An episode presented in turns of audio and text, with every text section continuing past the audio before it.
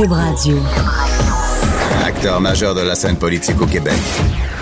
Il analyse la politique et sépare les faits des rumeurs. Trudeau le midi. Bon midi, on est mercredi le 6 février 2019. Mon nom est Jonathan Trudeau, vous écoutez Trudeau le midi. À Cube Radio, on est ensemble pour les 60 prochaines minutes. J'espère que vous allez euh, bien en ce beau mercredi. Quel, quel, quel bizarre de semaine au niveau de la température, même, euh, on va se le dire, hein, quel bizarre d'hiver. Ça commence à être difficile, mais vous aurez remarqué, comme moi, qu'il fait clair de plus en plus tard. Hier, dans la région de Québec, on avait un superbe coucher de soleil, autour de 5 heures moins quart. Quand on pense qu'il n'y a pas si longtemps, 4 heures, il faisait noir. Il y a de l'espoir. Moi, là, j'ai l'impression que quand on est rendu au mois de février, là, c'est comme si l'hiver, l'hiver achevait. Il nous reste quelques bordées, mais on va finir par voir la lumière au bout du tunnel. Eh, avant de parler avec euh, Félix Séguin, journaliste de TVA, euh, de TVA parce que notre le, notre bureau d'enquête euh, a encore sorti des, des informations fort intéressantes, préoccupantes préoccupante sur Otera Capital, filiale de la Caisse de dépôt. Euh, un petit mot sur euh, ce qui se passe à l'Assemblée nationale. C'était la deuxième période de questions, euh, donc depuis la rentrée parlementaire qui s'est déroulée hier. Et l'histoire du congédiement du sonneur d'alerte Louis Robert, on en a parlé hier, entre autres, avec Claude Villeneuve, avec le député du Parti québécois, Martin Ouellette ça continue de faire jaser beaucoup, beaucoup. Et ce qui fait qu'on en parle encore, c'est qu'on a l'impression qu'il y a constamment du nouveau. Pas nécessairement dans le fond du dossier, mais dans la capacité du gouvernement à s'empêtrer toujours un peu plus dans ce dossier-là. Évidemment, ça a commencé la semaine dernière lorsque le ministre de l'Agriculture, euh, André Lamontagne, a été questionné sur le congédiement de Louis Robert au lieu de dire ce qui euh, qu'il aurait dû dire dès le départ, c'est-à-dire que c'était une décision administrative qui avait été prise par le sous-ministre, il y avait un dossier qui ont dit qu'il avait été congédié pour cause et que à la limite, il y avait des recours qui s'offraient à monsieur Robert.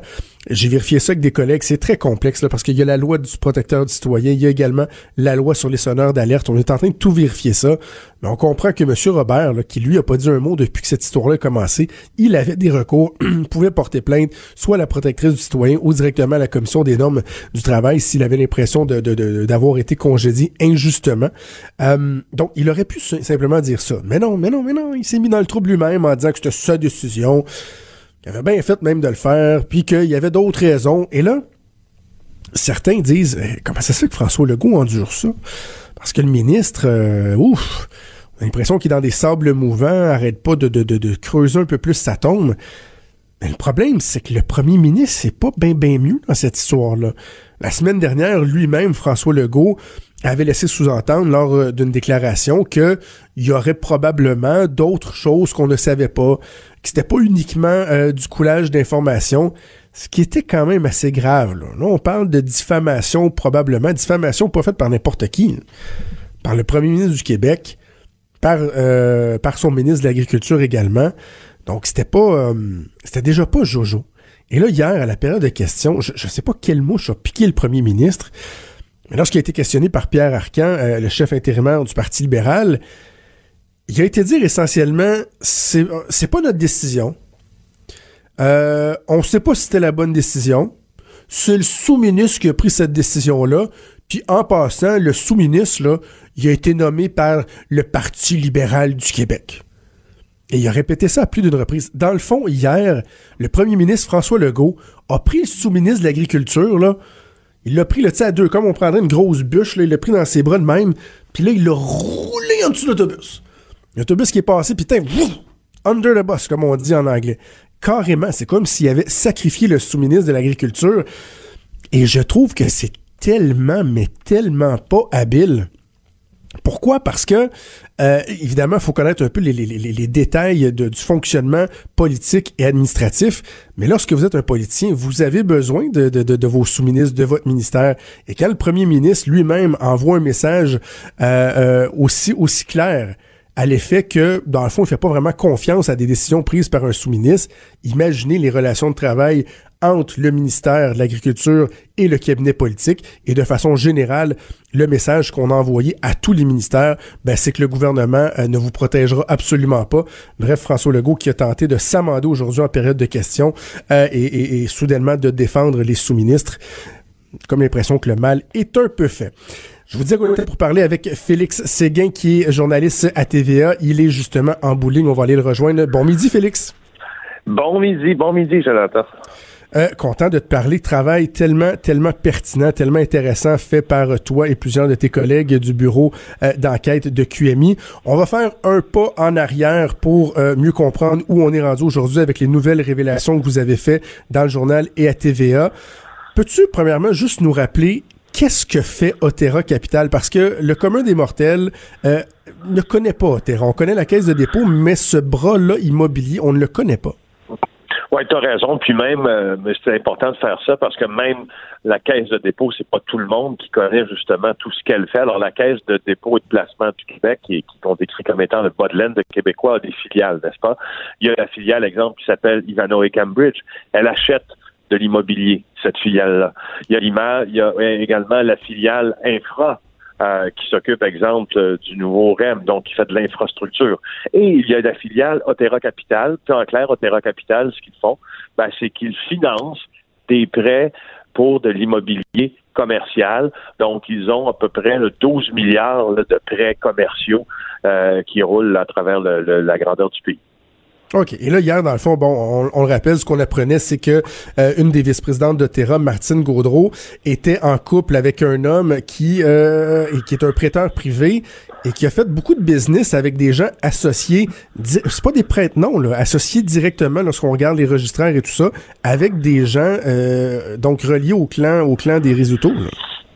Oui, c'est ce qui est hallucinant dans ça, Jonathan, c'est que ce qu'on a découvert au bureau d'enquête, c'est de la preuve qu'on appelle du open source.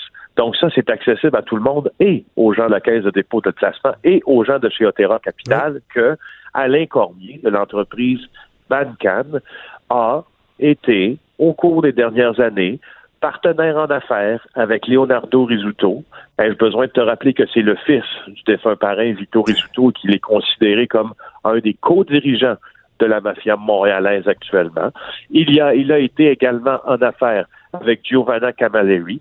Ça, c'est la femme du défunt parrain Vito Rizzuto, qui est extrêmement influente dans le monde du crime organisé. Il a également été en affaires avec Samy Biton. Samy Biton, ça, c'est un homme qui a été arrêté dans une vaste opération policière en Israël euh, contre le crime organisé israélien. Et Samy Biton, le Montréalais, dans tout ça, a été accusé d'avoir blanchi l'argent provenant euh, du trafic de la cocaïne et également euh, d'avoir hébergé une certaine quantité de drogue ici, à Montréal. Autre association d'Alain Cormier, le mari ou le conjoint, devrais-je mm-hmm. dire, de Martine Gaudreau, VP de c'est avec le fameux Mille de la commune, dont il a été l'un des promoteurs pendant une petite période de temps, mais quand même. Le Mille de la commune, c'est l'un des projets immobiliers les plus controversés sur l'île de Montréal au cours des dernières années. C'est Tony Badji, Jonathan. Qui a été assassiné il y a quelques jours. il y a deux semaines.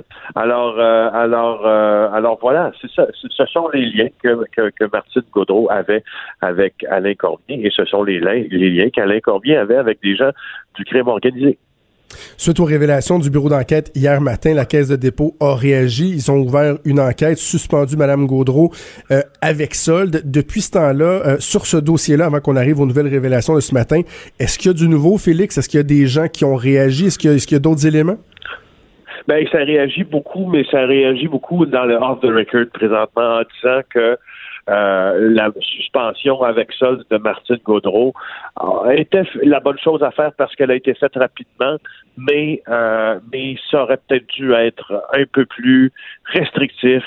Euh, c'est-à-dire que Martine Gaudreau là aurait pu être on aurait pu revoir sa carte d'accès, exemple, retirée, voir toutes ses dernières transactions scrutées à la loupe. Puis je veux dire, principalement, il y a quelque chose qu'il faut bien que tu comprennes, Jonathan, puis je suis sûr que tu la comprends autant que moi quand la Caisse de dépôt de placement du Québec et Otera Capital annonce qu'il y aura une enquête faite par un avocat de l'externe et que les conclusions de cette enquête-là seront rendues publiques. Euh, c'est beau dans les mots, mais dans les faits, lorsqu'on donne souvent des mandats à des grandes firmes d'avocats de l'externe, il y a une raison pour ça. L'avocat de l'externe qui va enquêter sur les agissements de Martine Gaudreau au sein de Terra Capital va être lié euh, à son code de déontologie qui prévoit un privilège de confidentialité avocat-client.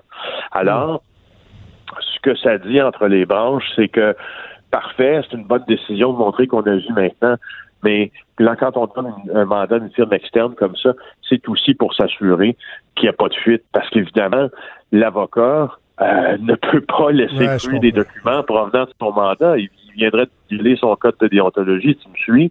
Alors, euh, ça inquiète quelques personnes présentement, tout ça. OK, parle-nous d'Alfonso euh, Gracefa, c'est le grand boss euh, d'Otera Capital. Et en plus de s'occuper d'Otera, il, aime ça faire de, la business aussi, M. Gracefa?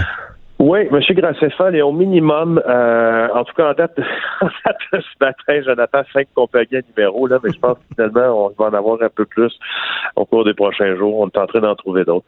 Euh, il y a cinq compagnies à numéro qui font toutes dans l'immobilier.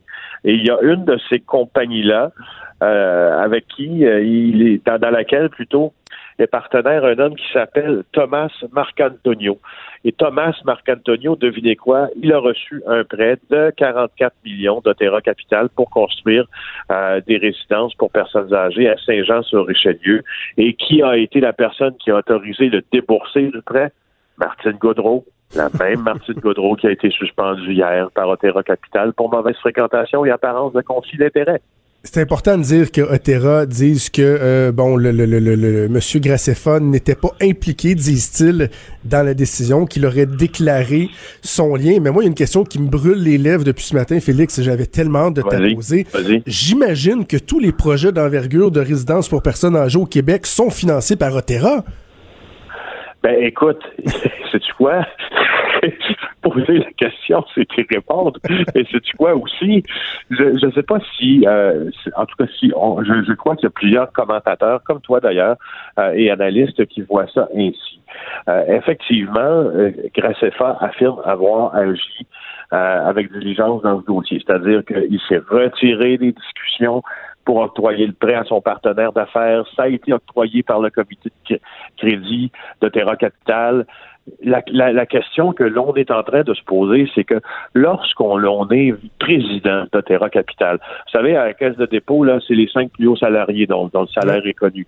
Lui, il fait pas partie des cinq, mais il n'est sûrement pas loin. Là, ça se compte en plusieurs centaines de milliers de dollars son salaire, sinon un million. Euh, on les paie des bons salaires, n'est-ce pas, ces gens-là? Pourquoi?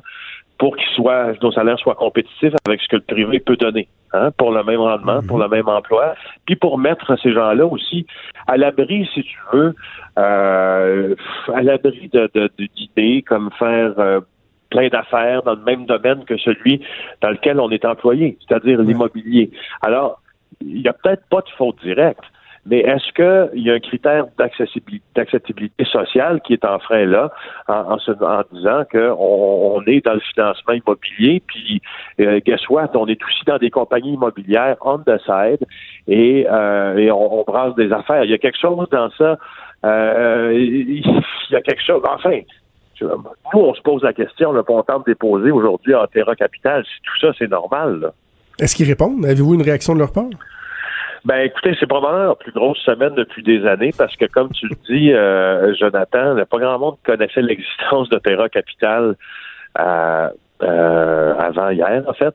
Alors là, euh, moi, j'ai pas vu dans le passé beaucoup de leur communication avec les médias. Alors là, nous, on les appelle plusieurs fois par jour. J'ai pas l'impression qu'on qu'on va euh, qu'on va diminuer le rythme de nos appels parce que on est en train de on semble être en train de trouver. Euh, tu sais, des fois, quand tu t'intéresses à, ben, quelque chose qui est un peu ouais. sur ouais.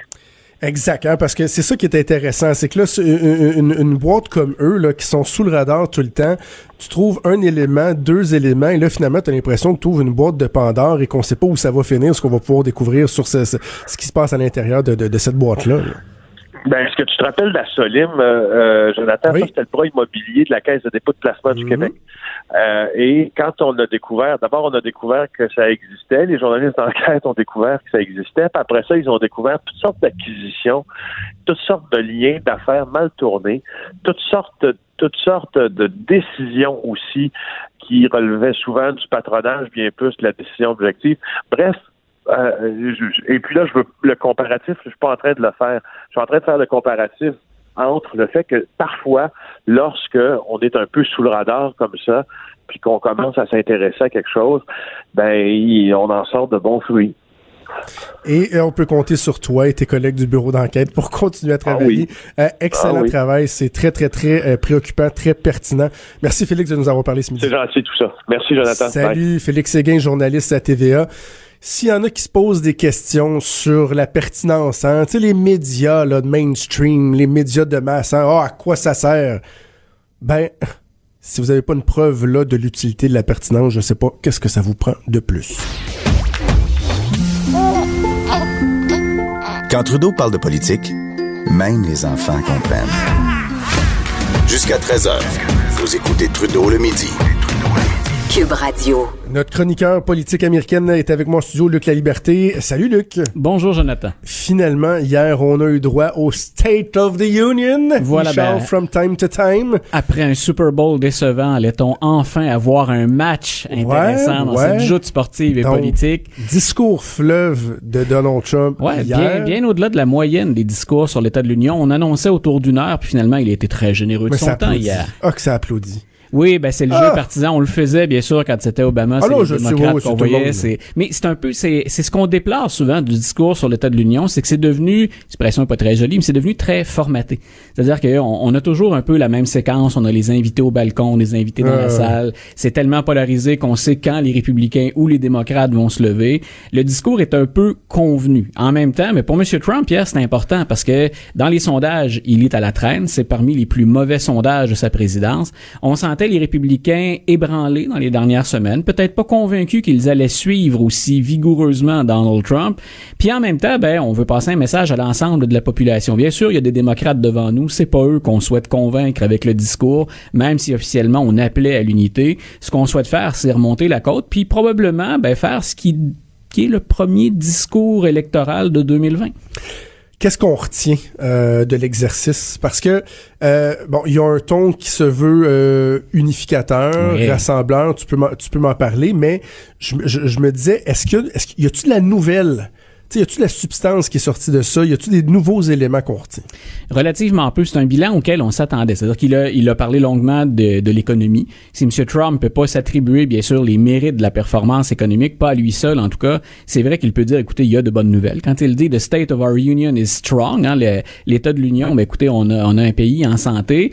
Euh, il décortique pas les chiffres pour regarder le type d'emploi, les salaires ou la précarité de ces emplois-là, mais il peut dire, regardez, dans le dernier mois, on a, euh, on, on a produit finalement ou on a amené 300 000 emplois plutôt que les 150 qui étaient annoncés. Donc, ben, réjouissons-nous. Euh, mhm. L'idée d'unifier aussi, ben, c'était un message, c'était un peu drôle, ça, comme stratégie, parce que oui, il a, il a joué sur tous les grands thèmes sur euh, l'histoire. Obama aurait pu faire la même chose hier. Il a joué sur le débarquement de Normandie. Il a joué sur, ben, écoutez, on commémore aussi le moment où le premier homme a marché sur la Lune. On avait Buzz Aldrin qui était à la galerie. Eh oui, j'ai vu ça, Buzz. Voilà, donc Buzz, le, pas Buzz Lightyear, bien entendu, mais Buzz Aldrin. Donc, il était là, le, fameux Buzz. L'homme qu'on dit si peu sympathique. Euh, oui, puis de sérieux problèmes. D'ailleurs, ça a été très difficile pour lui le retour à la vie civile. Hein, puis je pense qu'il s'en est jamais totalement remis euh, de ça. Euh, il a très bien joué la carte de l'émotion avec ses invités. Cette jeune fille qui est atteinte du cancer, des vétérans justement, dont un était allé libérer le camp de Dachau à la fin de la deuxième guerre mondiale. Il a bien joué cette carte-là, mais pour ce qui est de l'unité, ben il a provoqué les démocrates à plusieurs reprises hier. Il l'a fait de façon, j'ai envie de dire, plus civilisée. Il a eu un temps un peu plus présidentielle, mais sur le mur, là, c'est ce qu'il nous présentait hier, c'est pas loin de l'état d'urgence, c'était la catastrophe. Euh, puis il a fait jouer les statistiques de son côté en sa mm. faveur. On a un peu étiré la vérité ou déformé, euh, déformé certains faits, certaines statistiques, mais il a carrément dit, il est revenu à la charge en disant aux démocrates, eh ben, on négocie actuellement parce qu'on aura peut-être une nouvelle fermeture des services gouvernementaux la semaine prochaine. Moi, il y a rien qui se passe si je n'ai pas le mur.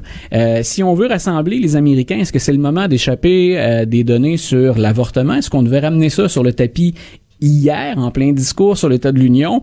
Probablement pas. Puis il a menti de façon éhontée sur ce que New York est en train de faire au plan de l'avortement, c'est-à-dire la législation oh. qu'on a passée pour euh, intervenir pour des raisons médicales pour le fœtus ou pour la mère dans le troisième ou dans le dernier trimestre de la grossesse. Donc euh, le, gouverneur d'ailleurs de New York, M. Cuomo, a réagi vigoureusement ce matin en dénonçant ce mensonge-là. Mais toujours est-il qu'il ramène cette carte-là parce que ça plaît à sa base et que ça plaît aux républicains. Euh, il a dit aussi quelque part on craint hein, ou on est sensible à la question du socialisme. Les États-Unis ne seront jamais un pays socialiste comme le Venezuela. Voilà, donc l'exemple, bien sûr, c'est dans l'actualité, mais il fallait voir les visages de d'Ocasio Cortez, cette jeune démocrate progressiste qui se dit elle prend toute la place, hein? Ah, elle était tout le temps dans le Kodak. Euh, cette femme-là monopolise, c'est Catherine Dorion. Eh ben voilà, je, l'ai comparé, c'est la semaine dernière ou il y a deux semaines, j'ai dit c'est un peu la Catherine Dorion des États-Unis, puis on est un peu plus sur la gauche, entendons-nous, mais elle monopolise l'attention, les réseaux un, sociaux. Un mot sur elle que je, voulais te dire quand on s'est parlé la dernière fois. Bon, elle, elle ne peut pas se présenter pour la présidence est trop jeune. Je me trompe pas, c'est ça, ça prend 35 ans. Voilà. OK, donc, elle se présentera pas. Mais une fille comme elle, qui a le crachoir comme ça se peut pas, va jouer un rôle à savoir jusqu'à quel point elle va être capable de tirer les démocrates vers la gauche, d'aider à choisir un candidat qui va être voilà. elle n'est peut-être pas encore ce qu'on appelle un kingmaker. Hein, c'est pas peut-être pas encore la personne, elle est pas peut-être suffisamment expérimentée ou assez lourde en termes d'influence ou de ramification pour dire je vais faire ou défaire une candidature. Mais le prochain candidat ou la prochaine candidate ne pourra pas faire la même erreur que Mme Clinton la dernière fois en début de campagne, c'est-à-dire ignorer une pression très forte sur la gauche. Et c'est là où je dis souvent que les démocrates euh, devront faire très attention dans le choix. Puis on a des candidats qui se retiennent actuellement d'entrer dans la course et ça fait partie de leur réflexion. Mais pour ceux qui se sont déjà lancés, si je suis euh, Cory Booker, si je suis Kamala Harris, euh, si je suis Madame Warren qui est déjà à gauche, ben on va faire attention à cette faction-là qui est déçue et qui est, on le voit, agressive, pas agressive dans le sens violent, mais qui prend le micro et qui n'hésite pas haut et fort à parler de, de, de programmes de gauche ou de socialisme. Donc, Bernie Sanders l'avait très, très bien récupéré dans la dernière campagne, mais il n'est plus le seul euh, à gauche actuellement dans l'échiquier politique. Donc, on, va voir comment les candidats un peu plus au centre vont jouer ça. Puis je pense surtout à Mme Harris puis à Cory Booker, qui est le sénateur du New Jersey l'exercice, il est réussi. Tu me disais, les sondages ce matin démontrent que les ben, Américains ont apprécié le discours. Voilà, euh, on peut débattre longtemps de l'idéologie ou encore du contenu du discours, mais il semble qu'on ait apprécié. Moi, hier, assis confortablement à la maison, mon premier réflexe a été, c'est probablement sa meilleure allocution comme président. Est-ce que j'achète tout ça? On s'en fout un peu. Euh, je vote pas. Mais euh, est-ce que je relève là-dedans des, des mensonges? Est-ce que le, fact-checking, hein, est-ce que ça c'est à la hauteur? Mais je me disais, pour une rare fois, non seulement il respecte le scénario, il va lire son texte, mais il a été bon. Et sur CBS, premier sondage, c'est très instantané, là, on verra comment ça va se jouer à moyen terme. Est-ce que ça lui fera ce qu'on appelle un petit bump ou une hausse, ne serait-ce que temporaire dans les sondages? 76% des gens hier ont trouvé que c'était un bon discours de la part du président américain. Il me semble qu'il y a un signal pour lui c'est-à-dire lorsqu'il s'élève, lorsqu'il n'est pas trop partisan, lorsqu'il est respectueux, les gens aiment ça. Je comprends qu'il y a des gens qui aiment beaucoup les coups de gueule puis qui envoient promener tout le monde l'establishment. Mais parce que c'est pas la première fois quand même qu'il s'élève à certaines occasions, mais c'est que ça dure pas 24 heures, 48 heures. Ben voilà, il repart. On, attendait la fin de la journée aujourd'hui sur Twitter pour voir. D'ailleurs, s'il a eu un ton plus présidentiel et respectueux dans les minutes et les heures qui ont précédé le discours sur l'état de l'Union, il a été d'une grande vulgarité en attaquant ses adversaires politiques, dont entre autres Chuck Schumer, qui est le, meneur chez les démocrates au, au, Sénat. Donc, il a été très dur, particulièrement vulgaire, très emporté, mais il a calmé le jeu dès le début finalement de son discours sur l'état de l'Union. Euh, il est plus habile, je pense, en tout cas les républicains l'apprécieraient plus s'il continuait dans cette voie-là, parce qu'hier, ne serait-ce que sur la frontière, je l'ai trouvé plutôt bon quand il a dit, ça veut pas dire que c'est vrai, mais il a dit, écoutez, la question de la frontière et du mur, là, ça nous montre bien, c'est le reflet pour moi de la traite du grand écart qui entre les politiciens de Washington, qui vivent confortablement, qui vivent bien, qui sont souvent dans des quartiers emmurés et protégés. Ah oui, ils sont, voilà, et il dit, ils sont complètement déconnectés du reste des Américains. Et ça, on l'aime bien quand il dit ça. Ça veut pas dire que dans la classe moyenne, on achète tout ce que Donald Trump va dire, mais on a l'impression, quand il fait ce discours-là, qu'il est plus près de nous. Parce que lui, c'est tellement un homme du peuple. oui, il ne vivait pas en muré. La Trump Tower, c'est des aires ouvertes. Donc, euh, alors, il y a, mais dans ce genre d'allocution-là, quand il fait tout simplement retenir un peu l'aspect spectacle ou l'aspect le plus controversé, il peut être efficace et surtout, les républicains peuvent le récupérer et se ranger derrière lui. Combien de temps ça va durer? Vos prédictions sont aussi bonnes que les miennes. Sur le mur, euh, en terminant, est-ce qu'il y a du nouveau? Parce que là, justement, le, délai, le temps supplémentaire qu'on s'était acheté, ça vient à échéance dans les prochains jours. Il reste pas une semaine? C'est les, démocrates sont toujours en train de négocier avec les républicains et je pense qu'on s'entend. On s'entend pour dire euh, chez les démocrates, on va vous donner plus d'argent pour euh, la protection à la frontière, mais de grâce, pas de mur. Et je pense que les républicains sont d'accord avec ça et qu'on serait prêt à signer. Et encore une fois, c'est sur le bureau du président que ça peut bloquer parce qu'on a beau s'entendre à la Chambre et au Sénat, on le sait, le président doit voter pour qu'un projet de loi entre en vigueur. Euh, c'est de savoir jusqu'où Donald Trump peut s'accrocher à ça. Et c'est, c'est, écoute, c'est impressionnant. Il y aurait un cours, euh, il y a un linguiste qu'on devrait appeler pour euh, pour le, regarder comment il joue avec les mots. On est passé d'un mur, bien sûr, en béton, à un mur en latte. Hier, il a même référé à un mur humain. Je veux dire, écoute, là, on a vraiment adapté le, le fameux mur. Tout ça pour dire, je veux un mur. Appelez ça un mur, peu importe ce que ça va être. Je veux que ça s'appelle un mur. Donc, mon mur. Voilà, on sent cette espèce de cri de désespoir parce que ça a été, mine de rien, le principal slogan de la campagne. Il y en a eu trois ou quatre qu'on a répété à satiété, mais celui-là, c'était le principal. Donc, est-ce qu'on va perdre la face? Mais hier, je répète, il les a mis au défi. Il a dit, je vais construire ce mur. La façon le moyen de passer pour construire ce fameux mur, c'est de dire je décrète l'état d'urgence et je récupère une bonne partie du budget de l'armée, des, des, allocations, puis on le construit avec les militaires, le mur c'est particulièrement risqué au plan politique de faire ça, puis surtout, c'est particulièrement risqué au plan judiciaire. Avant de te laisser aller euh, dans tes sujets, il y avait un truc de potinage, on va finir avec ça, c'est léger, j'aime ça. Oui, allons-y. Euh, bon, les Américains, sur certains points, euh, des fois, on, sont pris dans le passé un peu, dans des valeurs un peu rétrogrades. Il y a un candidat, Cory Booker, qui fait l'objet de de, de, de, de, de, de potinage parce que il est célibataire. Ah, il y a un président euh, célibataire. Ouf! Président, c'est drôle, hein, ça, cette image-là de, la famille, on a construit et bâti ça avec le temps aux États-Unis. M. Booker, il a tenté de rassurer euh, les électeurs. Ça fait drôle de dire, ça les a rassurés. Je ne mène pas une vie de débauche ou de célibataire qui sort tous les soirs. Il fréquenterait l'actrice euh, Rosario Dawson, qui que les amateurs de Netflix et de, des héros de Marvel ont vu dans je sais pas combien de séries. Donc, mais parce qu'il y a un malaise de tout, de toute l'histoire américaine, il n'y a qu'un seul président qui a été, on s'est déjà marié à la Maison Blanche, mais que quelqu'un complète un mandat en étant célibataire, ça ne s'est produit qu'une seule fois. C'est le dernier président qui était là avant Abraham Lincoln, M. Buchanan, ne s'est jamais marié. Il est demeuré célibataire euh, toute sa vie. Bien sûr, dans ça là, ben, il y a plein de rumeurs qui, partent dans tous les sens avec ce que vous pouvez imaginer donc, M. Booker a dit, est-ce que ça peut être un problème? Et si vous fréquentez quelqu'un là, euh, est-ce que ça peut poser un problème sur vos décisions, votre, votre gestion, dans votre couple? Donc, il a dû répondre au, du fait qu'il est célibataire et qu'on ne lui connaissait pas de relation stable jusqu'à Imagine s'il était gay. Est-ce qu'on est, prêt pour le premier président gay de l'histoire? L'impression que non. L'impression que non. hey Luc, toujours un plaisir. On se reparle plaisir Partagé, Jonathan. Merci Luc La Liberté, notre spécialiste de politique américaine. Trudeau, le midi. Joignez-vous à la discussion. Appelez ou textez. 187 Cube Radio. 1877 827 2346. Que je suis content de retrouver Denis Anger. Allô, allô, allô. Ben, On a fini par ramener euh, au Québec après euh, une escapade de, de, de, plusieurs semaines au Portugal. Ouais, ouais, cinq semaines en, en Algarve et en Andalousie, là où tout a commencé pour ce qui est de la découverte du monde. On sait que les Portugais ont été les premiers à créer la caravelle à créer les instruments de navigation, à reconnaître la route de l'Afrique, de l'Inde jusque dans les Moluques, qui est en Indonésie actuelle. Puis à côté, c'est l'Andalousie, où il y a un immense héritage à la fois de euh, des musulmans qui ont été là pendant sept siècles quand même. Euh, la société juive, il y avait une communauté juive importante et chrétienne. Ça a été une des rares époques où on a à peu près cohabité correctement. Rien qu'un exemple, Stéphane, dans une ville qui s'appelle... Jonathan, monsieur. Pourquoi il s'appelle Stéphane? Je sais pas. Fait longtemps Appelez-moi Stéphane, c'est ça. Même moi. Excuse-moi, Jonathan.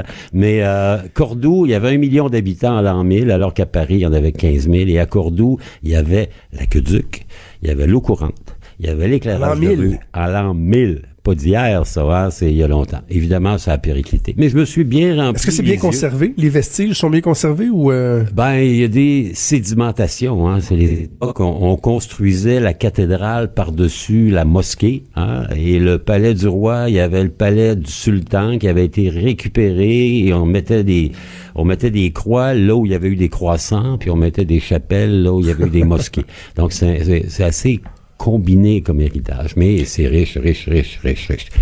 Un peu mieux qu'au Québec, mais différent. Ben, c'est ça. Et là, on va se ramener là vraiment ah. au ras les pâquerettes. Et, euh, mais à un moment donné, on pourra en parler, si tu veux, de, de, de l'histoire du Portugal, mais on s'est donné comme mandat de s'accrocher à des éléments de l'actualité. Je le rappelle, et là, c'est vraiment ça. Hein. Hier, Justin Trudeau a fermé la porte d'en face à, François Legault concernant la demande d'avoir un rapport d'impôt unique géré ici au Québec par Revenu Québec. Et tu as eu euh, l'excellente idée de revenir sur l'histoire de l'impôt. Au Canada, au Québec. Ben J'ai très hâte de t'entendre. Ah, Je sens que les gens vont sacrer. Ah, c'est sûr, parce que regardez, la première, la première chose qui m'a frappé en venant, j'ai pris mon courrier, j'ai vu arriver des, ce qu'on appelle des T4 et des TP4, parce que ici, le T4, c'est fédéral, puis le TP pour provincial, TP4. Donc, les gens les reçoivent ces temps-ci, leurs, documents qui vont leur permettre de rédiger, non pas une, mais deux déclarations. On sait que c'est dans l'actualité. D'ailleurs, il y a un vote aux communes aujourd'hui. Les conservateurs ont fait un vote, qui, une proposition qui va être battue mhm. de renvoyer au Québec euh, la perception de l'impôt fédéral. Mhm. Euh, il n'y a pas aucune chance. Trudeau a fermer la porte, vous l'avez bien dit euh, hier, euh, Jonathan. Ensuite, on a profité de l'occasion pour annoncer 400 millions d'investissements dans un ben centre de traitement de l'impôt à Shawinigan. au pays de M. Chrétien, hein? Le plus meilleur pays du monde. Et, on sait qu'à Jonquière, il y a aussi un grand centre, à tel point que le NPD, qui jadis était pour dire, ouais, il faudrait ramener ça au Québec, là, ben, plus sûr, là, 4500 jobs, une place, 3000 ailleurs, on va garder ça. Mais l'impôt c'est vieux comme le monde. Hein. Vous savez que l'impôt, c'est pas d'hier. En Nouvelle-France, on payait de l'impôt. C'est pas d'hier, c'est presque 400 ans. Et l'impôt était curieusement perçu. Par exemple, en 1661, l'impôt que vous aviez, que vous aviez à payer sur les pots de castor, c'était 50% quand vous arriviez des pays d'en haut avec votre castor, vous deviez 50% qui allait à l'État. Et quand c'était des pots d'orignal qui étaient moins recherchés, c'était 10 il y avait aussi des taxes indirectes, ce qu'on appelle des taxes d'assises, hein, des taxes qui sont perçues sur des produits considérés comme des produits de luxe. En Nouvelle-France, on considérait évidemment le tabac. Ça n'a pas changé, le tabac, l'alcool, un peu tous les produits.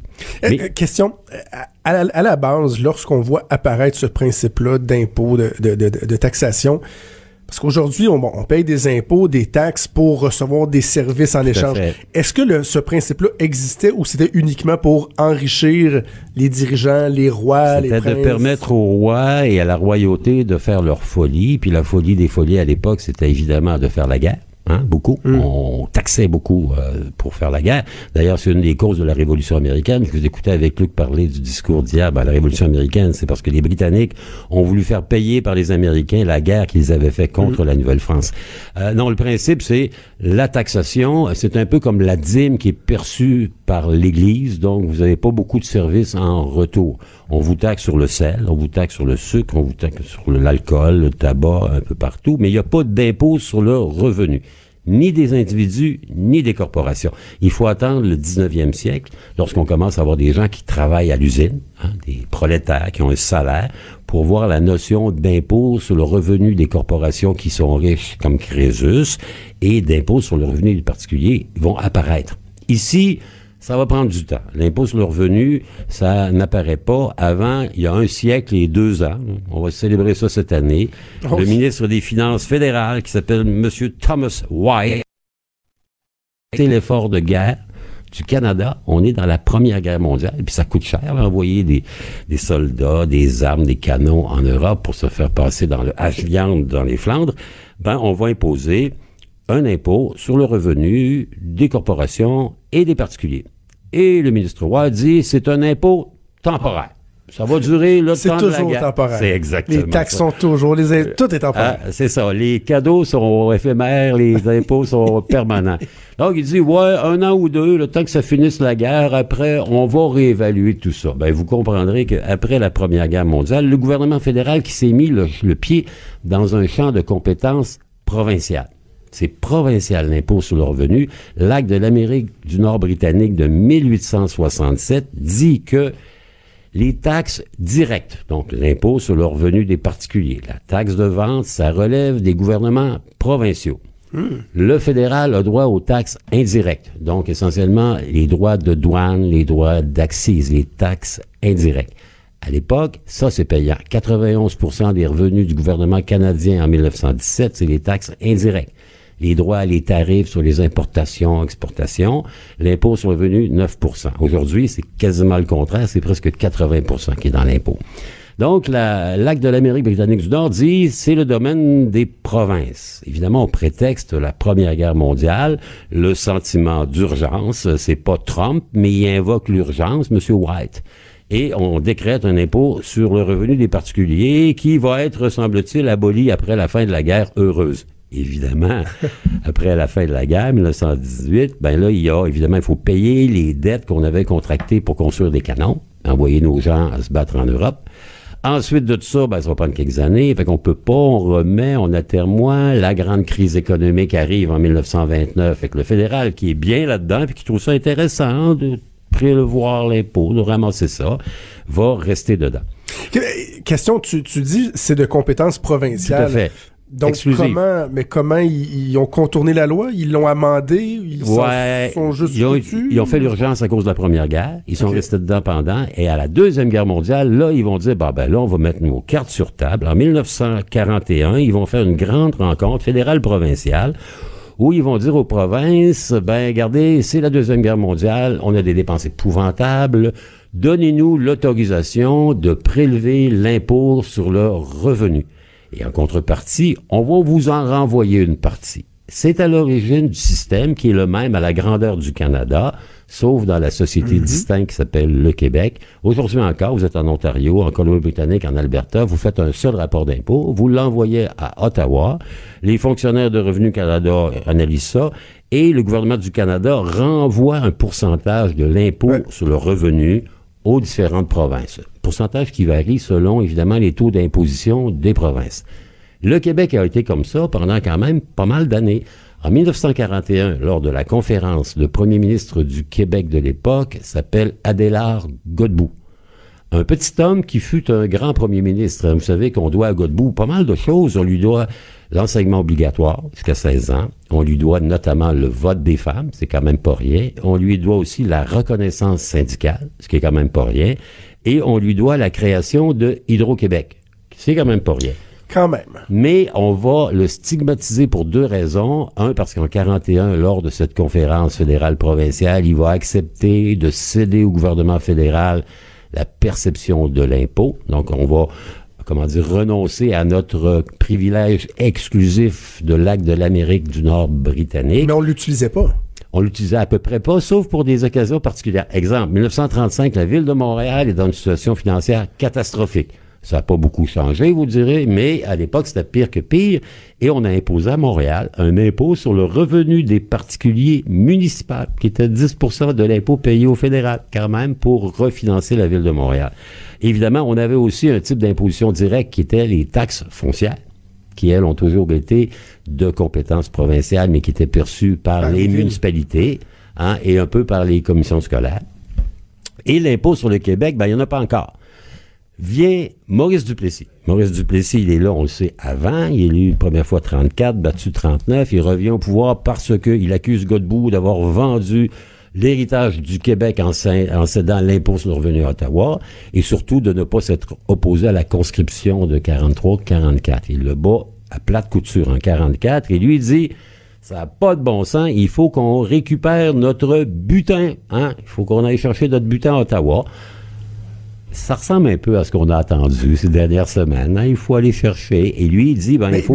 Mais, il disait, euh, pour une question de principe ou parce qu'il y avait un manque à gagner dans ce qu'Ottawa nous, retournait? Il y avait les deux. Il y avait, on dit que lors de la Deuxième Guerre mondiale, le gouvernement fédéral a prélevé en impôts sur le revenu dans la seule province de Québec 2 milliards 200 millions de dollars et qui a renvoyé sous forme de subvention 102 millions. Donc, il y a un petit 2 milliards 100 millions en, comment dire, en chiffre de 1945. Ça fait pas mal d'argent, ça. Il y avait comme un trou entre les deux.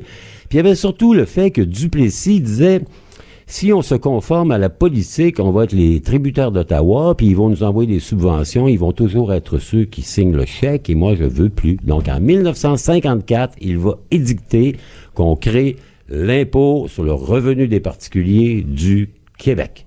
il va exiger d'Ottawa que, parce que le Québec a son propre champ d'impôt, Ottawa lui renvoie en partie ce que les Québécois payaient. Et quand vous ferez votre déclaration des revenus, euh, Jonathan et vous tous qui nous écoutez, hein, vous savez, ça s'en vient assez vite fin d'avril. On n'y échappe pas. Quand vous ferez votre déclaration fédérale, vous allez voir abattement fiscal pour le Québec. C'est un pourcentage qui est renvoyé dans vos poches parce que vous en payez trop au niveau du gouvernement du Québec. Or, aujourd'hui, on est encore dans le débat depuis plusieurs années. Le gouvernement du Québec et tous les gouvernements du Québec depuis 7-8 ans disent, ouais, la déclaration des revenus, ça n'a pas de bon sens. Le premier qui parlait de ça, c'était Yves Séguin, on s'en souviendrait. Il ah était ministre du revenu. L'éphémère ministre. Ouais, mais le spectaculaire, puis le populaire, etc.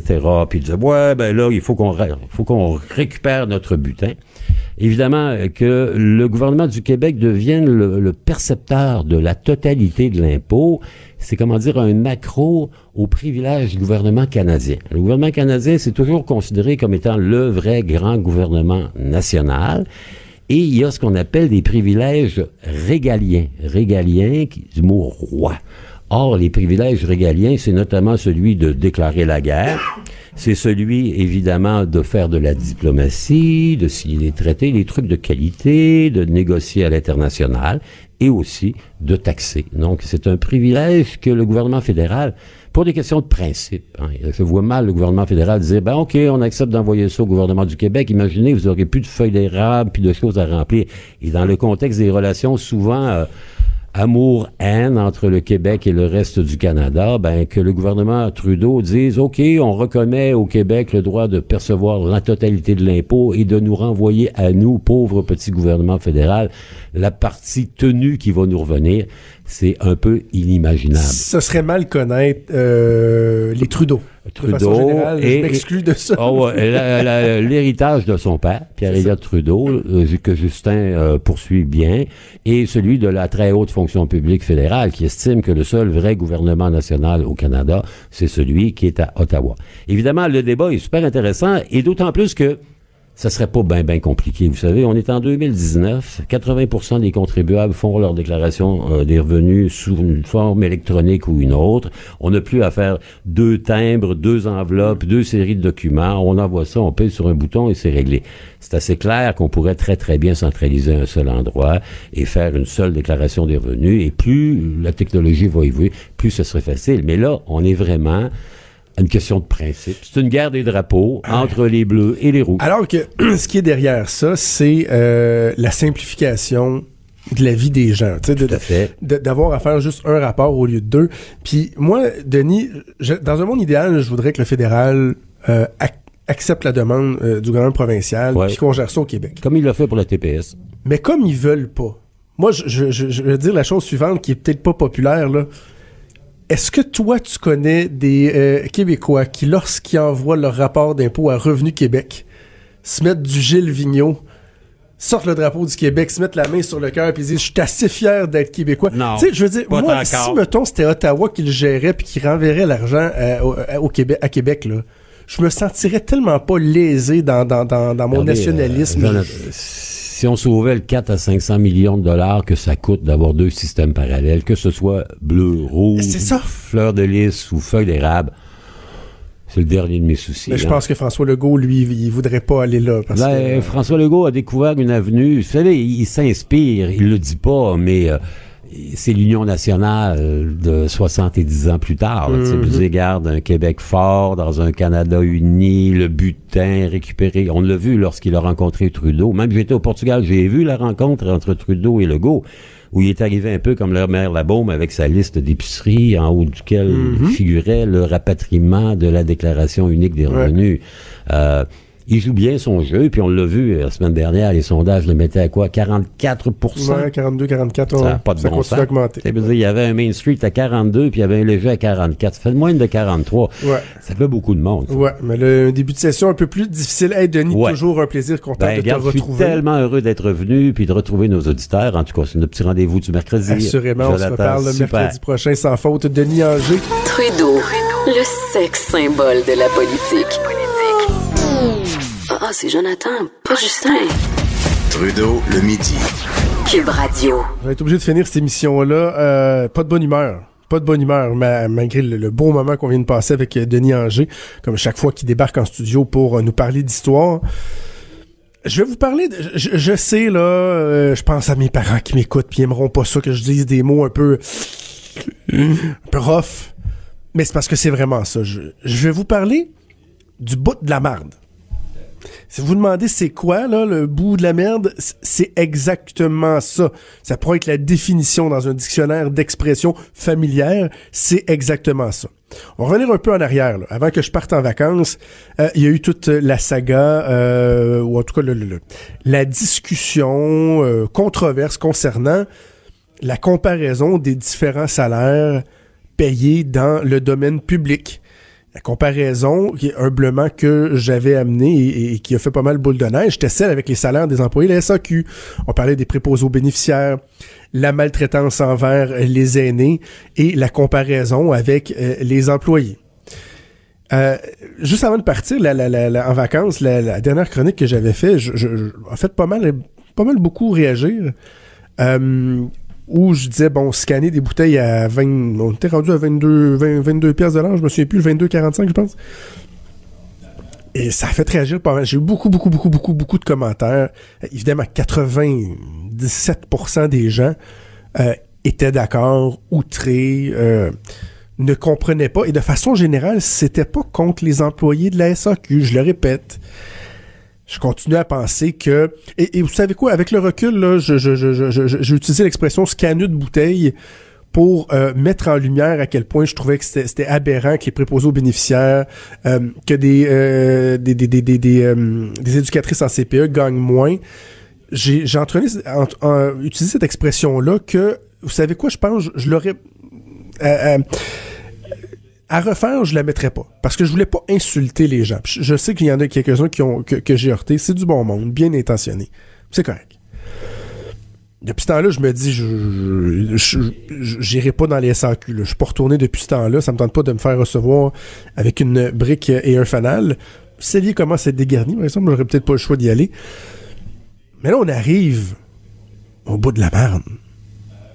On apprend, euh, et c'est TVA Nouvelle qui nous a appris ça au cours des dernières heures, on apprend que c'est la SAQ qui va assumer entièrement les frais de nettoyage de toutes les vitrines qui ont été carrément vandalisées, parce que c'est ça, c'était du vandalisme, qui ont été vandalisées dans ces quelques 400 magasins. On parle d'une facture qui va atteindre plusieurs centaines de milliers de dollars. On n'aura pas le choix, il faut faire euh, appel à des compagnies de, nettoyage en particulier qui vont venir euh, avec des outils spéciaux, avec des produits. Imaginez, là, c'est des collants qui sont là à coût de centaines. Hein?